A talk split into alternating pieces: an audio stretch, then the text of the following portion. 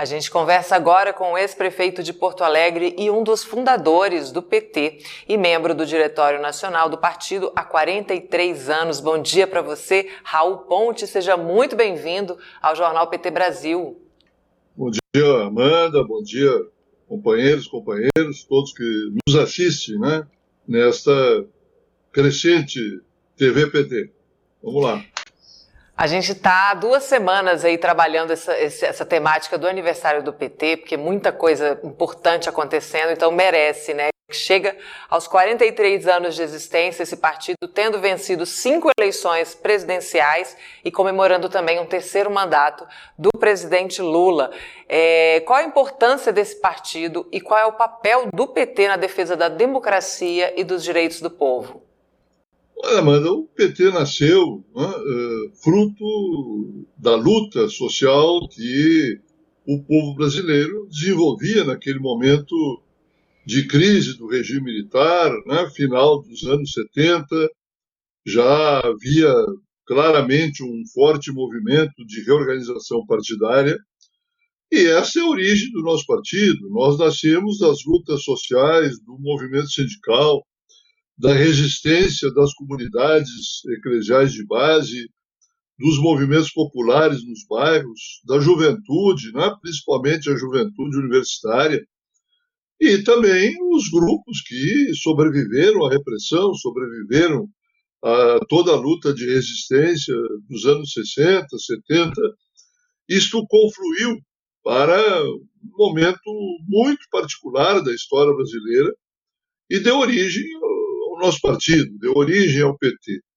E o PT é o responsável, né, nesse longo período já de 40 anos, para trazer para a política um conjunto de eh, reivindicações sentidas, de políticas de inclusão social, de melhoria das condições de vida das pessoas, trazer para a política os temas do racismo, né, do feminismo, do direito à plena liberdade comportamental através é, da representação das minorias LGBT, enfim, quer dizer, o PT ele veio para expressar isto e construir uma alternativa global, conjunta para o país licença para falar um pouquinho da sua trajetória no partido, né, que o senhor ajuda a fundar o PT, se candidata ao Senado pelo partido em 82, em 85 foi candidato à prefeitura também de Porto Alegre, foi deputado estadual na primeira bancada do PT no Rio Grande do Sul, deputado federal pelo partido no estado, vice-prefeito e prefeito de Porto Alegre e ainda exerceu três mandatos consecutivos na Assembleia Legislativa do Rio Grande do Sul. Eu queria que a gente falasse agora das suas políticas públicas e iniciativas mais significativas nos seus mandatos e governos, a sua, o seu modo petista de governar e legislar. É, é Amanda, né? É, nós tivemos uma série de iniciativas é, nas experiências minhas como deputado federal, deputado, que eram, a maior parte delas eram coletivas da bancada, coletivas do partido.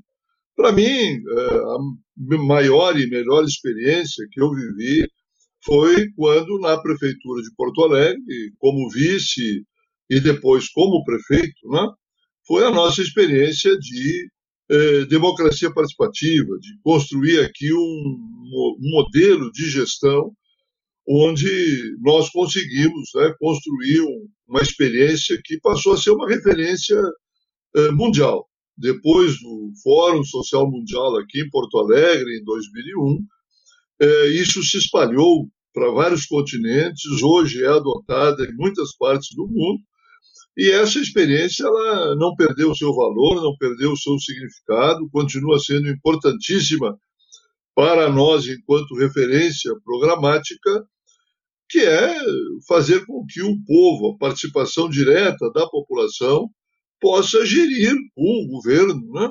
é, gerir diretamente é, a gestão pública, ir além da simples representação é, parlamentar, né? a transferência da soberania popular para o prefeito, para o, a Câmara de Vereadores, essa experiência ela devolve a esta população esta soberania de decidir de maneira é, organizada, de maneira é, reconhecida pelas pessoas previamente, para poder estabelecer prioridades de governo.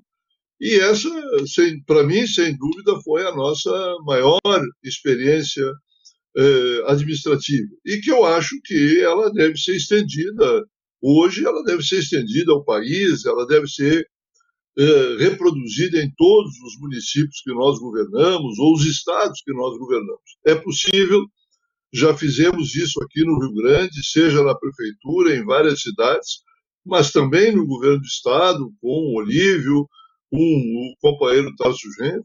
Então, para mim, essa é a maior experiência nossa e ela deve ser, o, digamos, a linha mestra de qualquer governo do nosso partido. E nesses 43 anos de PT, essa também aí é uma, uma questão muito pessoal. A gente fez essa pergunta para algumas lideranças.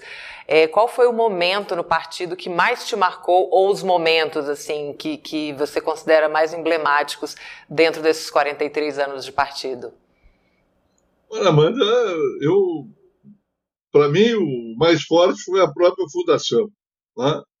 porque eu já vinha na luta política aqui no Brasil dos anos 60.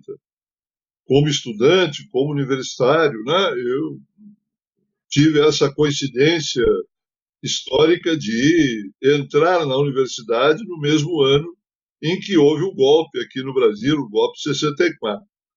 Então, nós, como jovens, eh, eu também já trabalhava, era bancário, estava ligado ao sindicato, à nossa categoria, e tinha já alguma experiência da luta sindical, mas não tinha uma experiência política partidária, né?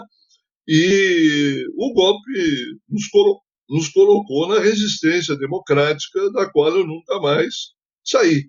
Então, a gente ter vivido todo o período da ditadura militar, resistindo, disputando, né? É, todas as mobilizações de 68, Fui preso político por tentativa de organização partidária proibida em 71, 72. É, a volta né, da luta pela anistia nos anos 70, todas essas coisas me marcaram profundamente.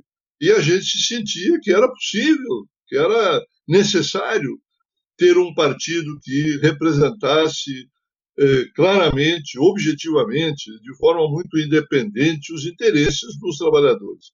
Então, para mim, aquela reunião eh, no Colégio Sion, no dia 10 de fevereiro, era, enfim, um coroamento, o um sonho né, de uma vida já de 15 anos, praticamente, de lutas que se materializava naquele momento e do qual eu não só reafirmei, assumi nesta nova, eh, nesse novo desafio, que era formar um novo partido político, eh, mas que permaneço até hoje, por essa visão, por essa compreensão de que eh, os trabalhadores, o povo brasileiro, precisa ter um partido que lute claramente pelos seus interesses, que compreenda a sociedade de classes excludente que nós vivemos e que é nesse processo de construção que nós temos que ter a política mais inclusiva, mais democrática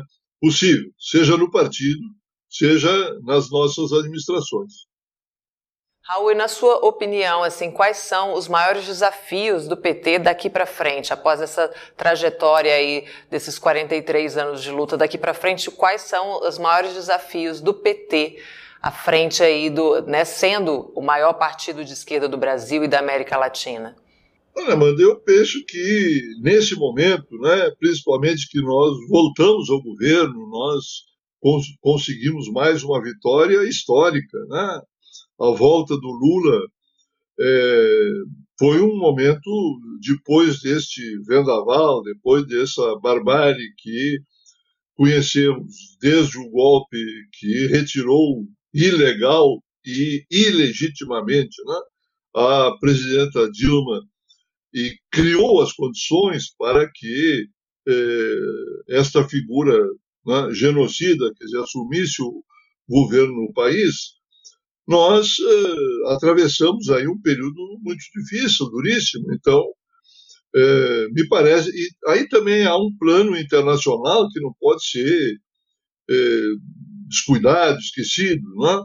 Quer dizer, as referências internacionais de um partido como o nosso, elas também sofreram um baque, sofreram uma crise muito profunda eh, nos anos 90 e nos primeiros anos. Isso até não aparecia tão claro porque nós estávamos envolvidos num partido que só crescia, que chegou no início do século à presidência da República e que mostrou que, com muitas políticas inclusivas, né, era possível melhorar a vida do povo. Mas eh, nos iludimos um pouco no sentido do peso, da importância de um partido ter a sua estratégia, a sua identidade política. Né? E essa identidade política eh, nós perdemos. Eu, eu tenho claro que nós temos que reconhecer que sofremos uma derrota eh, política, ideológica, internacional. Dizer, o socialismo é, real que existia como uma referência para as pessoas, ele foi derrotado. Né? Houve uma vitória do neoliberalismo. Não que esta fosse uma saída. Né? Rapidamente provou que era um desastre.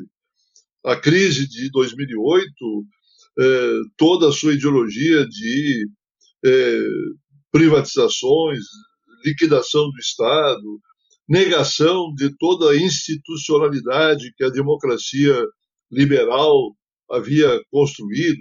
Quer dizer, é, então isso não é, é, é o anteprojeto, né? É, é, a barbárie que não ocorre só aqui no Brasil. Então, nesse sentido que eu digo que nós precisamos recuperar uma identidade política que nós já tivemos quando nascemos, né? e precisamos atualizar o programa, atualizar. É, né? O nosso governo corretamente vem mostrando que nós queremos primeiro acabar com a fome, primeiro resolver essas questões imediatas do salário, é, da educação, garantir esses direitos básicos. Mas eles são insuficientes para um programa, para um projeto de transformações do país. Então, junto com a identidade política, nós temos que atualizar o nosso programa para não perder a, o caráter anticapitalista que nós temos na origem. O PT nunca renunciou, rejeitou, nunca negou os seus é, documentos fundantes, né? É, desde a Carta de Princípios, o nosso Estatuto, as, os documentos aprovados nos primeiros congressos sobre o socialismo petista, todas essas coisas elas não perderam seu valor e não foram negadas nunca dentro do PT. Então nós precisamos atualizar esse programa e para terminar, quer dizer, não vamos fazer isso sozinho. Tá? Eu tenho certeza que nós precisamos apostar na frente de esquerda, apostar agora que a própria legislação brasileira nos permite, a federação nos permite criar uma federação onde cada partido mantém a sua soberania, a sua autonomia, né? e trabalhar juntos, construir esta unidade num campo de esquerda, num campo popular, como fizemos agora para a eleição do Lula. Né? As federações que se coligaram, eh, para construir um cerne ali, mostrou que rapidamente já outros partidos foram atraídos. Então, este bloco é que nós precisamos transformar num bloco mais coeso, mais homogêneo, que sejam nacionais. Ah, nós temos problemas nesse sentido. Ah, nós temos partidos que estão no governo conosco e nos estados estão em oposição a nós. Ah, ao nosso projeto. Então, isso é incoerente, isso não ajuda a construir uma visão nacional. Então, me parece que esses são os três grandes desafios que a gente tem pela frente. Né? Recuperar uma identidade política, né? é, atualizar o programa e construir essa grande frente esquerda. Aí o resto, é, a própria população vai decidindo nas suas reivindicações e nos dando orientação uh, para o nosso rumo. Essa é a minha avaliação desse momento, da conjuntura que estamos vivendo. A Josi Negreiros, falando aqui de Porto Alegre, está dizendo que éramos felizes e sabíamos nas gestões petistas em Porto Alegre no governo do estado, com Raul Ponte, Olívio Dutra e tantos outros companheiros de trajetória dedicada à luta pela democracia. E tem mais mensagem aqui também, ó. Ela diz o seguinte: nosso querido ex-prefeito de Porto Alegre, deputado federal estadual e um político de primeiríssima grandeza. Meu abraço de afeto e admiração. O Julian Lisboa é, tá também desejando aqui um bom dia, mestre Raul Ponte e demais companheiros. Paulo Renato Menezes aqui lembrando da sua prefeitura em Porto Alegre e também da, da, do início né, do Fórum Social Mundial, dizendo que era uma grande iniciativa. Alberto Quironi também te saudando. Marta Maria também te dando bom dia. Professor Raul Ponte, aqui o carinho dos nossos espectadores com a sua presença aqui no Jornal PT Brasil. Eu agradeço muito a sua participação com a gente, um fundador do partido aqui conversando com a gente, dando também essas orientações né, sobre o futuro, contando dos desafios passados. Isso é muito importante, é muito rico para nós aqui e para a militância também. Muito obrigada. Obrigado, Amanda. Né? Foi um prazer conversar contigo. Também sucesso né? a nossa TV. É isso, sucesso. Muito obrigada. Bom, bom dia. Bom, bom, carnaval ou bom descanso? Bom carnaval, é verdade. Carnaval para quem é de carnaval, bom descanso para quem é de descanso. Obrigada, Raul Ponte, foi um prazer. Bom dia.